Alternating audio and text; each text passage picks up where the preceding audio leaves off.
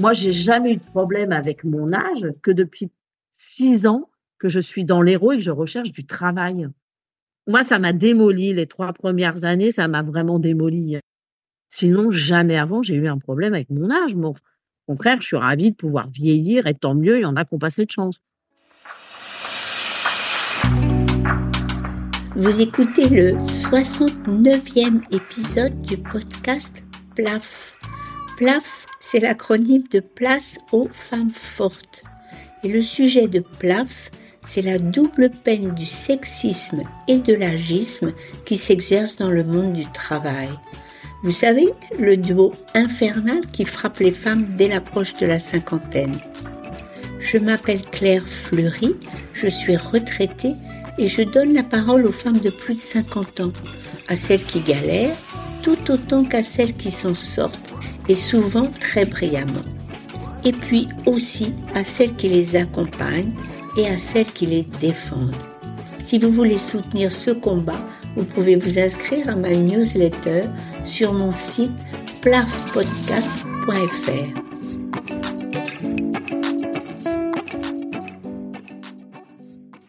C'est grâce à LinkedIn que j'ai rencontré Claire Baudin-Albert. Elle y commentait un poste récent du député Renaissance Marc Ferracci. Marc Ferracci propose de convertir, attendez, c'est un peu compliqué. Il propose de convertir les droits au chômage des seniors sans emploi après 18 mois d'indemnisation. Donc on convertit ces droits en primes, les incitant à un retour rapide au travail. Bah donc c'est une proposition de plus, sous-tendue par l'idée que si le taux d'emploi des 50-64 ans est insuffisant en France, c'est que les chercheurs d'emploi ne recherchent pas activement du travail, car leurs conditions d'indemnisation sont trop généreuses. Bon, dans la réalité, dans les villes et les villages de France, est-ce que c'est vrai que si on veut travailler, on peut? Quelles sont les conséquences des réformes de l'assurance chômage et de la réforme de la retraite qui ont déjà été votées et celles qui vont venir? Comment le budget des ménages en est impacté? Quel est le quotidien et le moral des femmes et des hommes qui travaillent ou voudraient travailler? Pour répondre à ces questions, je vous invite à écouter le témoignage de mon invité d'aujourd'hui, Claire. Donc, je m'appelle Claire Baudin-Albert. Je vais avoir 60 ans dans deux mois. Euh, donc, on habite à côté de Sète avec mon mari depuis six ans. Donc, mon mari est à la retraite. Hein. Mais comment tu t'es retrouvée à Sète? Moi, je travaillais dans une école d'ingénieurs à Paris. En fait, l'école déménageait de Paris sur le plateau de Saclay dans le 91. Il y a des mesures qui ont été mises en place pour aider euh, les salariés qui voulaient partir. Comme nous, on voulait venir habiter dans l'Hérault avec mon mari, euh, bon, ben voilà, on a sauté sur l'occasion. Donc, j'ai euh, eu une rupture conventionnelle avec l'école. Et moi, j'étais persuadée qu'en arrivant ici, j'allais retrouver un travail, même alimentaire, peu importe, ça, ça m'était égal. Alors ça, c'était en 2018, tu avais 54 ans, et tu faisais quoi dans cette école? En fait, moi, j'ai trois métiers. Et donc, moi, je suis administrative, je suis graphiste et je suis euh, communication événementielle. Alors, je pense qu'en arrivant, tu as pris contact avec Pôle emploi à 7. Qu'est-ce que tu peux nous raconter de l'accompagnement Pôle emploi? Moi, pendant trois ans, ou presque trois ans, j'ai été vraiment livrée à moi-même au niveau de Pôle emploi. Donc, on m'a répondu que comme j'étais autonome au niveau informatique, euh, que je pouvais très bien euh, bah, rechercher du travail toute seule. Bon. Et pendant presque un an, je suis restée sans conseiller. Puis après, j'ai eu quelqu'un euh, en février 2022 qui m'a expliqué que de toute façon, la communication, c'était pas la peine et le graphisme, ça servait à rien. Bref, après, on a quand même vu ensemble, mais je pouvais éventuellement euh, faire une immersion en entreprise, etc., locale, hein, euh, ce qui m'allait très bien. Donc, il devait m'envoyer les coordonnées de sa collègue euh, qui était responsable du sujet. Et puis, le lendemain de notre rendez-vous, j'ai jamais reçu les, coordonnées de la collègue. En revanche, il m'a inscrit d'office, hein, sans me demander mon avis, euh, un, coaching d'accompagnement au retour à l'emploi pendant un mois et demi, tous les mercredis à 7. Donc moi, je suis à 10 km de 7. J'ai quand même eu euh, deux CDD depuis que je suis là. J'en ai eu, un de quatre mois, un autre de six mois. Ça, c'était 2020-2021. Et euh, donc, il le savait très bien, ce conseiller, parce qu'il partait du principe que comme ça faisait euh, très longtemps que je n'avais pas travaillé, il fallait me recoacher pour que je puisse retourner travailler. Quoi. Donc, euh, bon. Donc, je pense que tu as fait un courrier à Pôle emploi pour expliquer que vous n'en aviez pas discuté ensemble et que tu ressentais pas le besoin de cette session de coaching puisque tu avais repris du travail en CDD en 2021 et 2022. Et comment ton conseiller a réagi? Il l'a mal pris. J'ai reçu un courrier de la directrice de l'agence de Pôle emploi pour des sanctions qui m'a dit vous avez tant de jours euh, pour euh, justifier votre refus. encore une fois, c'est quelque chose dont on n'avait absolument pas parlé avec mon conseiller la veille. Il m'a inscrite euh, sans me demander quoi que ce soit. Et donc, du coup, j'ai répondu à la directrice hein, en joignant également mon CV, qu'elle voit un peu qui j'étais, ce que j'ai fait. Et puis, en fait, ben non, rien à faire. Donc, ils m'ont radié pendant un mois. Ah, sérieux. Hein. Du 16 mars au 15 avril 2022, j'ai été radiée. J'avais encore des acédiques à l'époque. Je n'ai pas touché mes acédiques. Je n'ai jamais récupéré mon argent. Et je me disais, mais c'est pas possible. Enfin, moi, j'ai travaillé toute ma vie. J'ai eu trois enfants, trois filles en cinq ans. J'ai pas arrêté de travailler pour les filles, mais je n'ai jamais arrêté de travailler. Heureusement que j'ai quand même un tempérament assez euh, positif, et parce que sinon, je crois que je me serais écroulée hein, quand même. Bon, je, franchement, je savais pas qu'on pouvait être radié et privé d'indemnisation si on refusait d'assister à une formation. Bon, mais à part cette suspension d'un mois, tu as été indemnisé comment? Enfin, j'ai perçu deux ans et demi de chômage, alors que j'ai cotisé toute ma vie, hein, mais bon, voilà. Ensuite, j'ai touché l'allocation spécifique de solidarité. L'ASS l'allocation qui est versée aux chercheurs d'emploi en fin de droit. On va y revenir car il est question qu'elles disparaissent. Alors toi, en 2023, qu'est-ce que tu as fait pour prolonger ton indemnisation? J'ai créé l'auto-entreprise le 1er février 2000, euh, 2023. Donc dans le graphisme toujours et l'accompagnement d'événements en communication, etc. Pôle emploi, le 2 mai, 2023 m'a envoyé un courrier en disant donc vous avez créé une, entreprise, enfin une entreprise, machin, nanana, dont vous avez le droit, je ne sais pas pourquoi, comment, hein, euh, à 18,17 euh, euros net par jour pendant 295 jours. Ils m'ont arrêté la SS pour me mettre ce truc-là parce que créateur d'auto-entreprise et en même temps, euh, ils m'ont désinscrite de Pôle emploi mon, mon, profil Pôle emploi existe toujours, je peux y aller, tout ça, il n'y a pas de souci. Sauf que je n'ai plus à m'actualiser mensuellement. Maintenant, je fais partie de la catégorie E, je crois. Donc, cette somme, moi, je ne l'aperçois là que jusqu'au 2 mars 2024. Le 3 mars au matin, j'ai zéro revenu. Donc, dans ce cas-là, est-ce que tu pourras faire une demande de RSA Même pas, parce que comme mon mari à, euh, à sa retraite, euh, ils vont considérer qu'on a trop, alors que mon mari, il a 1800 euh, euros de retraite, tu vois. Alors, je fais un petit aparté parce que ta situation est tout à fait représentative des conséquences de la prochaine réforme annoncée par Gabriel Attal quand il a présenté le programme de son gouvernement. Il a prévu de faire basculer les bénéficiaires de l'ASS dans le dispositif du RSA. Il y avait 384 000 allocataires ASS au quatrième trimestre 2023 et parmi eux, combien sont âgés de 55 ans et plus, donc en grosse difficulté car le plus souvent rejetés par les recruteurs. Mais ce sera le chiffre plaf de l'épisode. 123 000 allocataires de 55 ans et plus vont donc basculer au mieux vers le RSA et au pire vers rien du tout. Le revenu de remplacement versé est à peu près le même pour l'ASS et pour le RSA.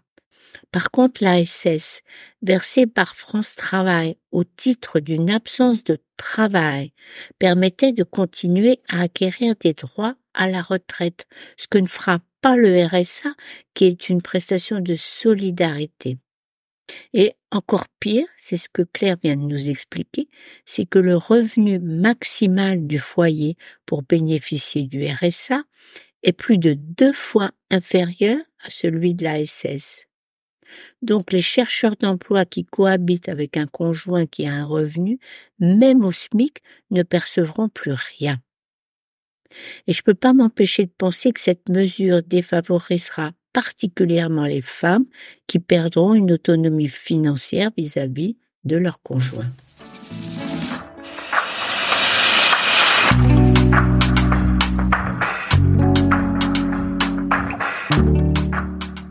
Bon, avec ce tour de passe-passe, on comprend clair que tu n'auras plus aucun revenu à partir de mars 2024 jusqu'au jour où tu pourras partir en retraite. Est-ce que tu sais quand tu pourras partir? Alors moi, je suis née le 28 mars 1964. Et donc, je savais qu'à 62 ans, je pouvais partir à taux plein. Parce que comme j'ai trois enfants, j'ai eu trois filles, et j'y suis allée là début janvier, et j'ai vu qu'en fait, je ne peux partir qu'à 63 ans. Donc j'ai un an de plus à faire alors ta situation mérite bien une explication car elle illustre pourquoi tant de femmes ont manifesté au printemps dernier contre la réforme des retraites qui pénalisait les femmes qui avaient des enfants. Pour chacune de tes trois filles, Claire, tu bénéficiais de quatre trimestres au titre de la maternité et quatre trimestres au titre de l'éducation et ça te faisait 24 trimestres qui complétaient les trimestres acquis du fait de ton travail et tu pouvais partir à 62 ans. Avec la réforme, tu ne pourras pas partir avant 63 ans et une partie des trimestres qui t'étaient attribués, comme à toutes les femmes pour compenser la pénalité maternelle, sera perdue. Comment pendant trois ans, nous, on va vivre alors que j'ai pas de revenus, quoi? Et, et, moi, demain, il arrive quelque chose à mon mari, je fais comment? Toute seule après? C'est du délire. Et puis, quand, quand, je les entends, effectivement, bon, ils sont vraiment dans un autre monde. Hein, quand on les entend, enfin, on est des grosses feignasses, des vieilles feignasses qui veulent pas travailler. Je suis désolée. Moi, je réponds à des offres. Alors, effectivement, dans l'administratif, dans la com, dans le graphisme. Mais je vais pas non plus je vais pas non plus jusqu'à Montpellier, parce que nous, on a 35 km de Montpellier. Donc, euh, bah, les allers-retours, alors, je l'ai fait quand j'ai eu les deux CDD là à Montpellier, mais je prenais les transports. Donc, je vais jusqu'à 7 en voiture. Après, je prends le train. J'en avais pour trois heures, hein, aller-retour. Hein. Mais ça m'est arrivé aussi à côté de chez nous il y a un baobab, là, tu sais, qui vont les plantes et tout ça. Bon, moi, j'aime les plantes. Je me suis dit, mais je veux bien aller, euh, aller travailler chez Baobab, je m'en fiche, quoi. Mais on ne te répond même pas parce qu'on voit que tu es sur, surdiplômé. Mais c'est pas normal, quoi. Enfin, c'est, dans, dans quel monde on vit? Et encore une fois, heureusement que je suis optimiste. Alors, pour essayer de garder le moral, de... moi, je suis quelqu'un qui aime bien, comme je disais, apprendre. Donc, je me suis auto-formée en 2022 dans la couture, faire des vêtements, comme ça, je fais des choses à mes petites filles, euh, bon, enfin bref, à ma famille, tout ça autour. Bon, ça, me permet de m'aérer la tête parce que sinon, c'est invivable. Euh, je suis pas tout le temps sur l'ordinateur à chercher du travail. C'est ma première chose dès le matin, ça c'est clair. Et puis après, je passe à autre chose. Euh, des fois, je, me fais aussi des maquettes graphiques, tu vois, pour le plaisir, etc. Parce que ben c'est une histoire de survie et bah oui, il y en a encore comme ça pour trois ans et et comment on va faire avec, juste la retraite de mon mari, quoi? C'est, pourtant on n'est pas on n'est pas dépensé, on n'a pas de crédit, on n'a pas tout ça, mais mais il n'empêche que, quoi, il se passe quoi? Bah, nous, c'est un remariage avec mon mari, donc on a cinq filles à nous deux, en fait et et tu vois, nos mamans, nos filles, enfin tout le monde est là-haut, quoi. C'est Chartres, Paris et Bourgogne. Donc, si après, tu n'as même plus les moyens de monter pour voir ta famille, bon, je te dis tout ça, mais je ne vis pas avec toutes ces pensées négatives euh, tout le temps. Bien sûr que non.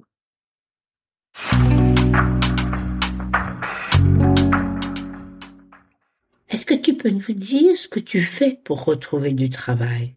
Alors, je suis inscrite euh, sur euh, plein de réseaux. J'ai fait des, j'ai des alertes.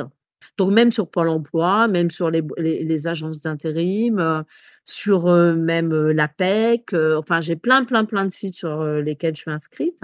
Et puis, tous les jours, je reçois des offres et je décortique tout, tu vois, Hello Work, etc., Indeed, enfin, tous ces, sites, bon, mais j'en ai pas mal, hein, et donc ça me permet de décortiquer plein de choses, et, et que ce soit la semaine ou le week-end, je regarde pareil, et je réponds aussi le week-end. Hein, euh, si je vois euh, des offres le week-end, je réponds le week-end. Hein. Ça me décourage tellement que depuis un an et demi, deux ans, j'ai fait des alertes sur Paris et sur Nantes et sur Chartres, puisque c'est là où j'ai de la famille. Quoi, donc je réponds de temps en temps à des offres. C'est vrai que des fois, je me dis, mais attends, si jamais on me prend, ben moi, ma vie, après, avec, euh, enfin, avec mon mari, ça devient quoi Euh, Tu redescends qu'une fois tous les 15 jours chez toi parce que, bah, parce que euh, c'est fatigant, c'est cher, c'est, euh, il y a tout ça aussi qui, qui rentre en ligne de compte. Bon, tu réponds à des annonces, mais avec quel résultat? On va dire, j'ai un tiers, un, un tiers de réponse, quoi, sur les offres auxquelles je postule.